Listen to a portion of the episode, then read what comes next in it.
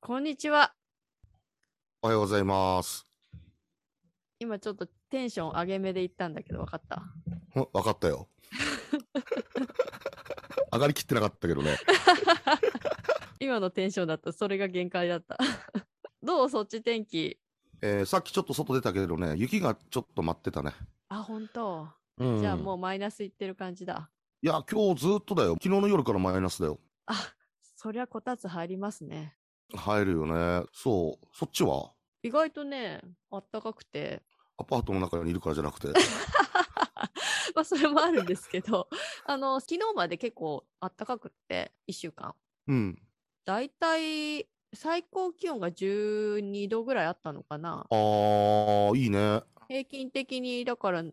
度、8度ぐらいはずっとある感じで、だから1週間暖房使わなかった、あ、そう。うん、夜も夜も使わなかった昼はうち南向きだから結構日が入ってくるんだよねで、うんあのうんうん日で結構部屋の中が温まるから大丈夫なんだけど、えーう。ん天気よくって8度ぐらいあるとどんどん部屋が暖かくなってって暖房使わなくても大丈夫ぐらいになるんだよねあー、そう。いいな。暖房使わなくていいってな。そう。で、多分、うん来週からちょっとまた寒くなるんだけど、うん今日はさ、一気にちょっとなんか天気悪くなうっんうんて、うん。今日一日雨マークなんだけど、寒いからちょっと久しぶりに今暖房つけて、で、やっぱね、暗いとテンション上がらないよね。まあまあまあまあまあまあ。天気が良くって、日がカーンって当たってくると、こう、よし、やるぞみたいな感じになってくるんだけど、どうも家のやっ中にいぱてもなるなる。日がこうエネルギーを与えてくれるっていうかさ。いや、すごくわかるわ、でもそれ。だから、天気悪くて、しかも今日週末だから、ちょっとね、なんか、 やりたいことはいっぱいあるんだけど、体が動かない感じだな。で、でもね、昨日久しぶりにちょっと街に繰り出しまして、おシティに。シティに。で、なんか街はこう、いろいろ、まあ今クリスマス前だから収録してんのがね、うん。だから、ツリーとかライトアップが結はい構はい綺麗はいで、はいはい。ああのー、いいね。ニューヨークなんかすごそうだろうね。ウィンターマーケットにも行ってきて、お店がいっぱい出てて、で、すごい混雑してましたよ。えー、お店がいっぱい出ててっていう、日本で言えば露店みたいなものってことそうそうそう。なんかクリスマスマーケットみたいなの行ったことある人わかると思うんだけど、公園とかに、はいはいはいそのはい。ちっちゃい掘ったて小屋じゃないんだけど、綺麗なバージョンの掘ったて小屋 ちょが。っと待って、ちょっと待って。あのな、掘ったて小屋には、綺麗なバージョンはありま せん。 ないんだっけないでしょう。だから掘って小屋って言うん だから。あーまあ、小綺麗なね。そう、おしゃれバージョンこの。 で、うんえっ、と、うん全部お揃いの建物でね、その中に、はいはいはいあのはいはい。ちゃんと名前が書いてあって、その中にいろんなお店が入ってて、食べ物のお店もあるし、なんかギフトみたいなのもあるし、もう本当に、おー。多た分こ焼き屋とか。たこ焼きはないけど ね。ないかたこうん、に日本食は、昨日は見なかったな、そういえば。結構食べ物とかもリーズナブルな価格で出してるのいやいやいや、ニューヨークですやっよ。ぱり。あーあのむしろなるほど高いね、あそ高くてうん小さい。う。おなるほど。だから、せっかく来たから、なんかね、そこで買おうかなと思ったんだけど、うんだいたいなんか一食食べようとすると15ドルとかそのぐらいするから、 15ドル。うん、しびれるねー。そう。で、結局ね、10ドルぐらいのなんかヤムチャみたいの買ったんだけど、ほんとちっちゃいよ。うん餃子みたいなサイズのが5、6個入って10ドルみたいな感じだったから。あーじゃああれか。もうチャイニーズとかメキシカンでもそういうレベルなの。うん、うん、そうう。ーで、ん。多分ああいうとこ出すの。にお金かかるんだろうね、おそらく。ああ、なるほどね。うん。人は結構出てた人すごかったよ。金曜日の夜だったからね、もう、ん。すっごい混雑してて、まあ、外だったからいいかなと思ってたんだけど、それでもちょっともう歩くだけでもこう人をかき分けていかなきゃいけないくらいでだからちょっとあんまり長くいたくないなと思って外で軽くまあまあそうだよね。うんまた物騒になってき始めてるからね。うん、うん。で、中では食べたくなかったから、ちょっと別のとこ行って、アウトドアのなんか飲めるようなところに行ったんだけうーど、んちょうどいい感じに外に座れる席を用意してくれてあって、で、昨日だからちょうど10度ぐらいあったから、外でも全然耐えられる感じで、ちょっと心地いい感じで、久しぶりにあの遊んでまいりました。おーまあでも冬の10度はちょっとありがたいよね。ありがたいちょっとね。ほっこりできるよね。う。うんん。もう0度とか行くとね、無理だもんね、外にいるのね。いやー、ちょっときついね。うん。まあそんな感じでもう年末うんになってまいりまして、そうだね。うん。多分これが最後になるかな、今年。あ、そうなりますか。そうなりそうですね。なんで、まあ、だからって何を話そうっていうわけではないんですけど、うん。年末ですね。年末だね。 いや、何気にだって始めたの、今年の3月3月でしたっけ ?2 月じゃなかった。あ何回も言ったけど、2月にクラブハウスでやって、で、あ、そうだそうだそうだ。毎回この話するたび、ああ、そうだそうだ、クラブハウ スだって言って、もうだいぶ経ってるけけどね。この前私そう見かた、そうか。なんか調べたもん、今クラブハウスどうなってるんだろうと思って、あ、俺も見たよ。なんか言ってなたんもう、いや、多分第5波とか6波以降のなんか今うねりなんだろうなっていうか、あ、多そう分なもうの当時やって、当時やってた人たちはほとんどもう主要メンバー以外はあんまりいないんじゃないかっていう雰囲気だよね、クラブハウスね。うんなんか私もそのうん始めたばっかりの時に一生懸命こうフォローしたりとかなんか頑張ってちょろっとやったんだけど、うんうんうんうんそ、のフォローした人たちの中でなんかあれってログインしてたりすると、ログインそっうだていうよ。かわアるクよティブなうんにな誰るとかが、そわかるよね。だうんからそれを見たんだけども、あのその時にフォローした人たち全然誰も入ってなくてう。結構フォローしたでしょ綾菜さんは。うんそんなことない何人くらいだったかな100人くらいはしたかなそうでしょうん。だからもうほんとみんなその時の人たちは使ってないんだなっていう感じ。う。うん。そまあ我々も早々にこっちに切り替えてよかったね。う。よかったかな よかったかなっていうか多分我々には無理だったんだと思う。 ライブというのが難易度が高すぎて。 そうだよね。あのーしかもね、こう、全然知らない人からトークされると、俺たち絶対振り回されるもんね。もうさ、ピコンってなんか音鳴った時のドキッっていう緊張感。 そうなんだよね。だけどなんかこう、二人でゆったり喋ってる感じだけはキープしておかなきゃいけないっていう、なんかこう、異様な力が働いて。なんかさ、あの音がした瞬間に2人ともちょっと、それまでさ、普通の会話してたのにさ、音が鳴った瞬間、2人で目合わせてさ、あ誰か入ってきたよみたいな。そうそうそうそう。どうするどうするみたいな感じそうそうそうそうそうそうそう。そういうね、アプリにいるのにね。そうそう そう。変に緊張しちゃって、もう喋れなくなっちゃって。そう。あれ、今まで何話してたっけみたいな感じになっちゃって。でも大体さ、あやなさんがさ、あうんのスレッドというかチャンネルを立てるからさ、俺は大体だんまりを決め込むわけですよ、最初。じゃあ、なんでよ、なんか大ちゃんと二人で始めたのに、あ誰も喋んなかったら、私一人でなん か、一人語りしなきゃいけなくなっちゃうじゃん。まあ、合わなかったね。いい会話をさせてもらったことはあるけどさ、ニューヨークの方が来てくあれたりとかしあ、て。そうだん。ね。そこでの出うん会いで、私もちょっと、あの、実際に、ねうん、養蜂うのんね、集まりに参え。う加さんうせんてもそらうったそりとうかして。そうそうそうそうそうそう。あ、あの辺が今年のを振り返ると最初のあたりか。そうそうそこのそうだね。う。うん。うん多うんうんうんうん分だから2月にそれをやって3月にこっちのなんだポッドキャストというかに切り替えてうん。そこからまあ徐々にやり始めて最初はそんな定期的に上げてなかったけどうん。だんだん最初さ本当に収録の仕方もさ編集の仕方も全然わかんない状態だったから本当一回一回ね時間がかかってめんどくさかったんだよね。まあ僕はズーム越しで喋ってるだけなんで、その辺に関しては本当なんとも言えないですけど。頼みますよその分ちょっと会話盛り上げてください よ私が喋れないのをフォローしてもらわないといけない。いやいやいやいやいや、十分喋れてますよ。今となっては。で、養蜂が3月、4月でしょ多分そうだね。いや、本当はちょっとね、それも、もっとちゃんと参加したかったんだけど、なかなうかんちょっと、あの私も怠けで続うかんうなんくてね、うんうんとは言ったってね、それを最初から参加するって決め込んでいってるわけじゃないだろうし、うんうんうんうんむしろ蜂ってあんまり興味なかったんだけどね最初私あーなんか昔こう頭のてっぺんに刺された経験があるから小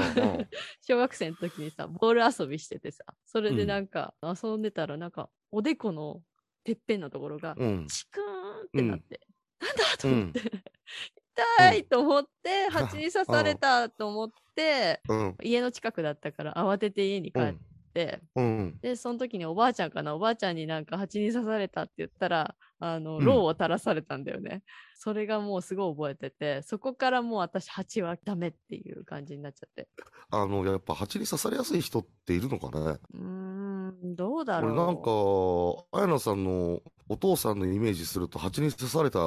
あのイメージがすごくあるんだ けどあれは、あれは大騒ぎしたから、そのイメージが大きか った。いや、あれだよね。ミサハヤでだよね。そうそうそうそうそうそうそうそう多分あれ、去年、じゃ2、3年前だと思う。私がいた時だから。に、うん、そうだよ草刈りで庭をきれいにしてたらうちのうん草刈りって草刈り機、うんうんうんなんていうのあれ、うんなんビーバービーバーじゃなくってさあの乗って車みあたあいにはいなはっいてるはやついはいはいはいはいはいあれうもん導入したじゃない、うんあれで駐車場のところ広いからもう一気にこう車に乗って全部グワーって草刈りしていくやつなんだけど、うんそれが結構大きい音を出しててで振動もするようなやつなんだよね。うんうんうんうんうんで、そしたら、駐車場の端っこに蜂の巣があったんだよね。うんでう、んしかもそのうんうんうん蜂がスズメバチだったんだよね。そそう。で、私はキッチンかなんかにいて、で、 なんか、あの、作ってたりしたら、料理を、そしたら、やられたーとか言って、 なんか走って帰ってき て、何やられたってどういうことと思って。 そしたら、スズメバチに刺されたとか言って言われて、 え、スズメバチやばいじゃんって言って。ういやーそう あれなんかすごかったな俺だって今でも結構あれ真面目に覚えてもん本当に大ちゃんいたっけあの時。あのねその時にいたかは覚えてないんだけどうん。蜂にやられたおじさんの話はねしばらくなんか続いてあのその時の話がねうん。でなんかもうおじさんっていうとなんか蜂にやられた人っていう多分イメージだった ほらあの時はまだ今みたいにさの距離感でおじさんともまだ喋れる間柄じゃなかったというか、うんだったからまあとにかくなんかもうすごい蜂にやられてうんうん。大騒ぎす るお面白いおっさんだなって俺はすごく思ったんだけどあのそこまで騒ぐかっていうくらい騒いでたからあやっぱスズメバチって怖いのかなと思ったけどそれから毎年あの蜂のシーズンになるとちゃんとさうん。蜂撃退みたいなやつをさ3箇所4箇所設置するの時に俺は結構心の中でじわってたもう。あああ、そうか、それがあるからね、すごい覚えてるんだよね。 多分でそうももうスズメバチに刺されたのはあれ初めてだと思うよ。あ本当あの、普通のね、足長とかだったら何回かあると思うけど。そういえばね、先月、このミサーヤの、今年はそんな活動しなかったけども、うん。その、まあ、お疲れさん会的なバーベキューをやってね、うんうん。松本のおじさんの家家でさ、うんバーベキューやってたんだけど、行った時にね、なんかおじさんのおでこがぷくってなんか膨れてて、うん俺はね、ずっと最後まで黙ってったし、聞かなかったんだけど、うん。また蜂にやられたのかと思って、すごく俺ずっとそれ見て笑ってたの。いやーやっぱ蜂だよな、あの張り方蜂だよなと思って。で、真ん中にポツンって黒いのがついてたから、うんあれ、絶対ここから針刺さったべってすごく思ってたんだけうど、んあの別の人に帰り道聞いたらね、うんなんか、とか天井かなんかわかんないけど、なんか、すごい硬いやつに頭ぶつけただけだったらしく て。なんか、あ、違ったのかってちょっと残念 な。完全におじさん蜂の人じゃん。いやいやいやいや、蜂の人でしょ。あれ見たらもう普通の人はみんな蜂の人って思うよ。あ、本当そんなに蜂っぽかったんだ。違う違う違う。あれ見たらっていうのは、あの、蜂にやられたーっていう、あの、やられたの方ね。まあ、それは蜂からしてみれば、やるかやられるかの世界でおじさんが来てるわけだからね、それはやっちまいますとはね。いえ、やーちょっと待って、は蜂が、蜂はなんで蜂の話になったんだっけえ、私が養蜂で。あ、そう蜂だ、に両方だね。そうそうそうそうそう。いや、でも蜂、あれから大丈夫なんだね。3年前ぐらいに、結局、蜂の巣があって、まあ、そのうんうんうんうんおじさんが刺された時に気づいたんだけど、あること、存在うに。んうんうん。すごかった、大変だあっれた取のね、ってあもらっれ。たよね。そう。あれで、そうだよね。そうそうそう。よく蜂の巣ってさ、屋根の、ね、裏っ側とかうんに丸い巣を作ったりするじゃんね。うんうんうんうんうんうん。で、ああいうのだったら気づきやすいんだけど、ミサヤのところにあった蜂って、オオスズメバチの巣で、うんうん、で、オオスズメバチって、その地面の中とかに巣を作るらしいんだよね。あ、ジバチか。あ、ジバチっていうのそれを。うん、ジバチ。もう一回言ってうみ、んジバチって。ジバチ。 おーいいね。いいね。ち ょっと、頑張って言ってみた。頑張ったね、今。どっと疲れた顔してるやん。で、なんか、駐車場の裏に、大きい腐ったというか、倒れた木があって、 あー、なるほど。そう。そこにいたんか。そう、そこのね、土と木の間ぐらいだったのかな。そこになんか奥の方に巣を作っちゃってて、うーんでもう。オオスズメバチだったから危ないってことになって、で、うんうんうんうんかといって自分たちで処理ももうできないってなったから、その、うん蜂の専門家というか、蜂退治の方を探して、うんうんうん。で、来てもらって、で、もうよく見るね、蜂の防護服はいはをい着て。はいはいはいはいはい。大ちゃん見てないっけあの、俺はね、あれ、それは見てなかったね。蜂退治の時いなかったよね。いなかった。う。うんん、そう。で、八大臣の人がこう防護服着切って、で、私はちょっと興味あったから見てたんだけど、その時なんか、うんミサワヤの工事もしてたんだよね。どっか直すかなんかの。で、そこで作業してくれてた大工のおじさん、うん大工のおじさんも、これから八退治するんですっていうことを言ったら、あ、そうなうんうのんとか言って、ちょっと見たい見たいとか言って、はいはいはいはいはいはいはい。、で、その八大臣の人と、私とその大工のおじさんが3人で車に乗って近づいてって、サファリパークじゃねえんだからさ。 そうそうそう駐車場のところ行ってでそのおじさんが防護服着てこうだ我々は車の中でこうおじ、え、おじ、おじさんは車で行くのおじさいんや、おおじじさんは防護服だから車に入ってないよね。どのおじさん八大臣のおじさんです。あ八大臣のおじさんね八大臣のお知じってさるんよ、あやな以外の登場人物はみんなおじさんでし ょそうそうそうそういっぱいどのおじさんだろうと思ってなんだけどえっと八大臣のおじさんの車で道具とかねその処理用のものが入ってるからその車に乗って、うんでその車に八大臣のおじさんが運転して私とその大工のおじさんが乗って、うんうんうんうん。八大臣のおじさんは防護服を着て車から出て、でそこのうん現場に向かって行って、それああを行ってまいりますとか言っ て、そうそうそう車から降りてった。 そうまるでなるほこう。ど映画のワンシーンのようにね。いやー、なるほどね。優しい顔して、おじさまは言ったんだ。 そうそうそうそう。うん。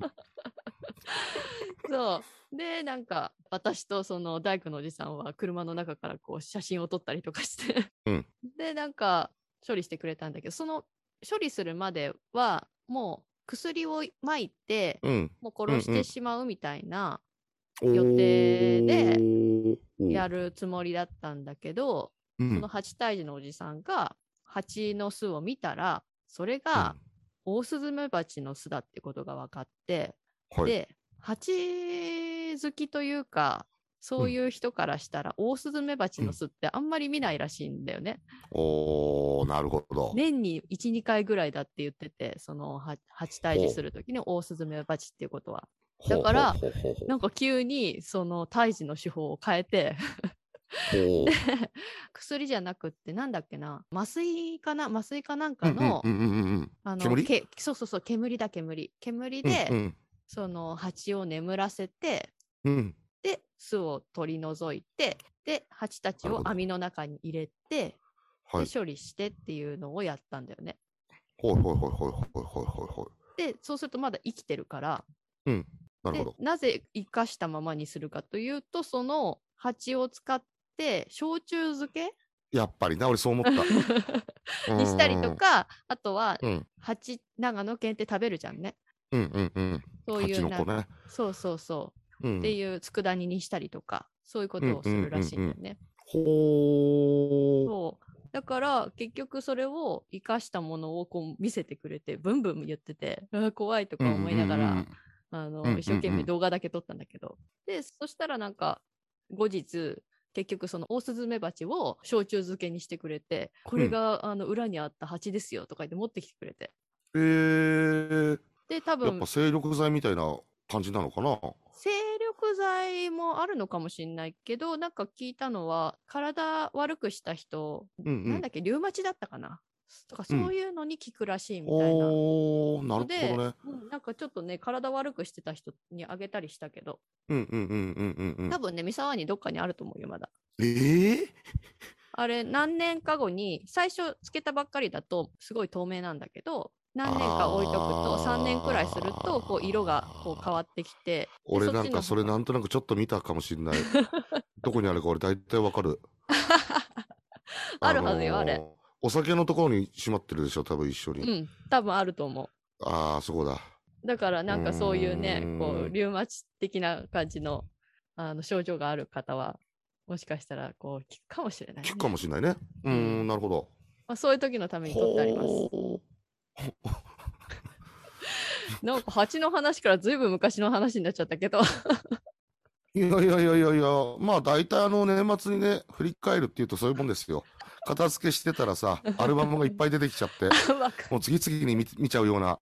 まあストーリー展開になり ますよ。なりますよねそれであの、うん。掃除が進まないっていうね そうそうそうそうそうそうそうそう。人間はさ、思い出できてんじゃないのもいやー、でもね、俺気をつけてるんですよ。あの、あやなさんのお兄さんがね、う、昔話を嫌うんですよ。構。そう。なんか未来、未来的なことを考えなきゃダメだよっていう癖して、うん、自分の都合のいい時だけ昔話してくるもんだ から、僕はね、優しいんで、うん、あ、そうだねっ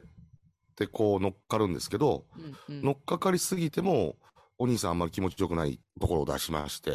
まあ思い出話ももうやめとこうなって自分で言い出したくせになんか俺が盛り上がっちゃったのがいけないみたいな。何言ってもダメじゃないですか、それじゃ。まあ、お兄さん難しいところありますから ね。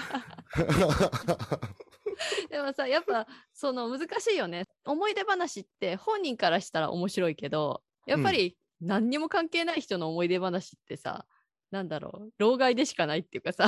特にそうそうそう年そう齢がいっそうたそ人うそとうか。ね。うん。そうだね。そう。で、そこのジェネレーション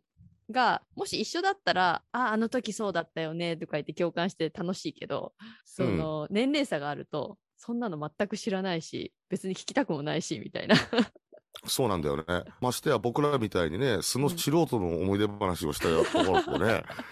何にもなんか、あ、この先にあれがあったんだの、あれがないからね、俺たち今ね。 じゃあ、あんまり思い出話しちゃいけないじゃん、ここで。いやいやいやいやいや、そういうことじゃなくて、この1年というか、それで、8、8の後は、あやなさん、どういう動きをしたんですか 蜂の後は、は、8。すごいよく出てきたね、それ。まあ、ここがね、僕の切れるところ でね。 そう、 8蜂はちょをっと見飛びすぎか。蜂見たのはね、あれ多分夏ぐらいじゃないかな。俺、いまだに、あれだよ。あれ、結構俺、何回も聞いてるよ。ヘビーユーザ ーだよ。あの回の。 あの蜂の話うんうん。いやー、そんなにヒットしましたか大ちゃんの中で。俺はツボだね。あの天然具合がね。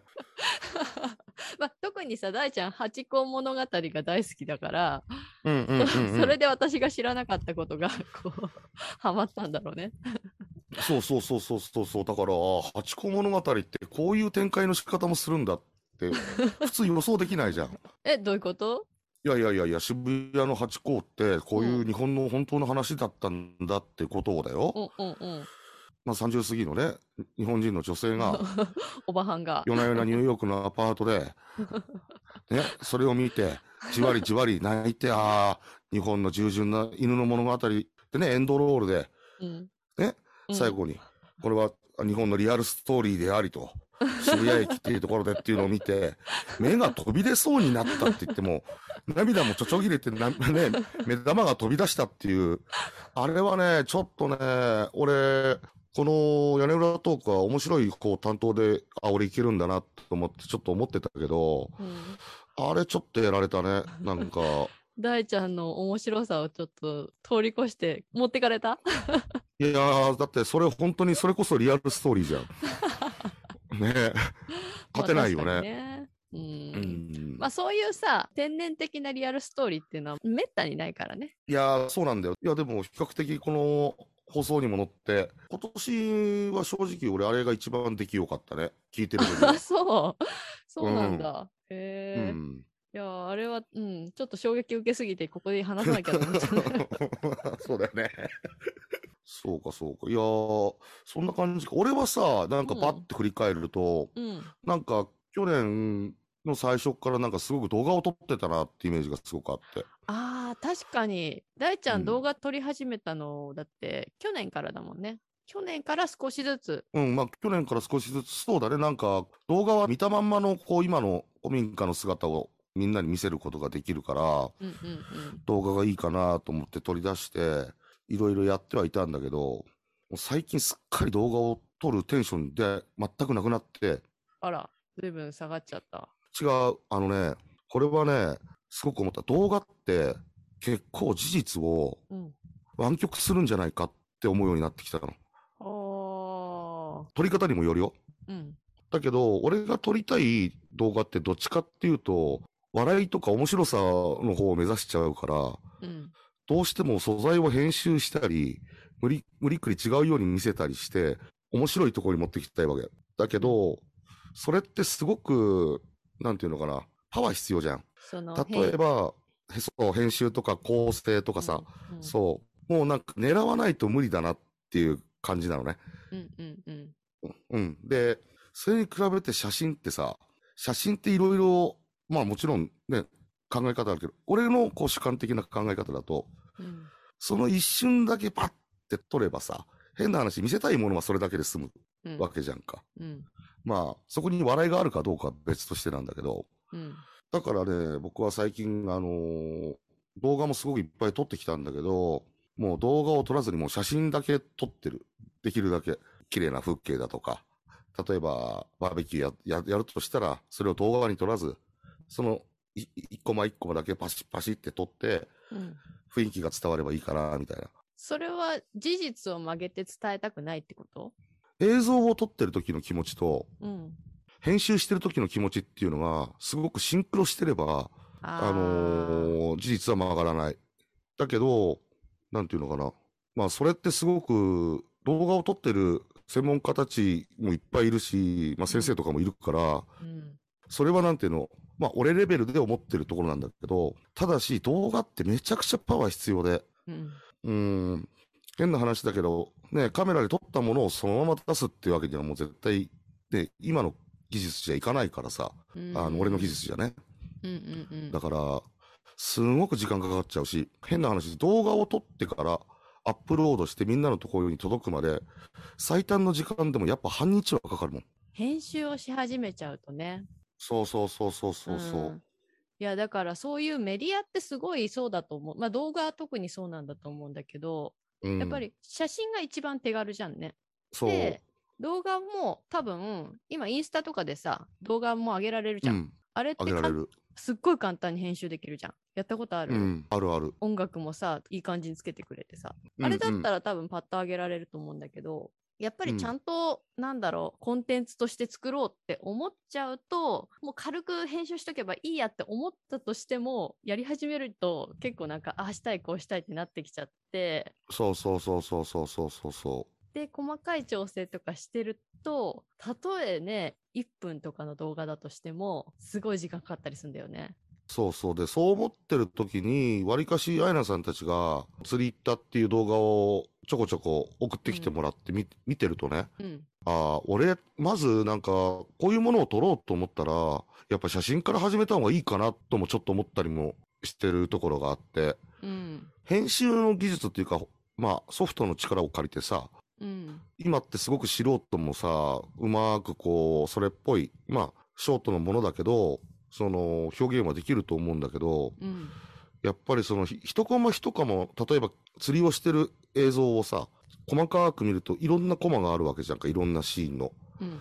それを、なんていうのかな、絵コンテ風に、最初に例えばだよ、狙ってちゃんと絵コンテから始めてたとしたらさ、うん。なんか、その想像が自分の中でできないと、なんか結構いろんなものを編集するときに、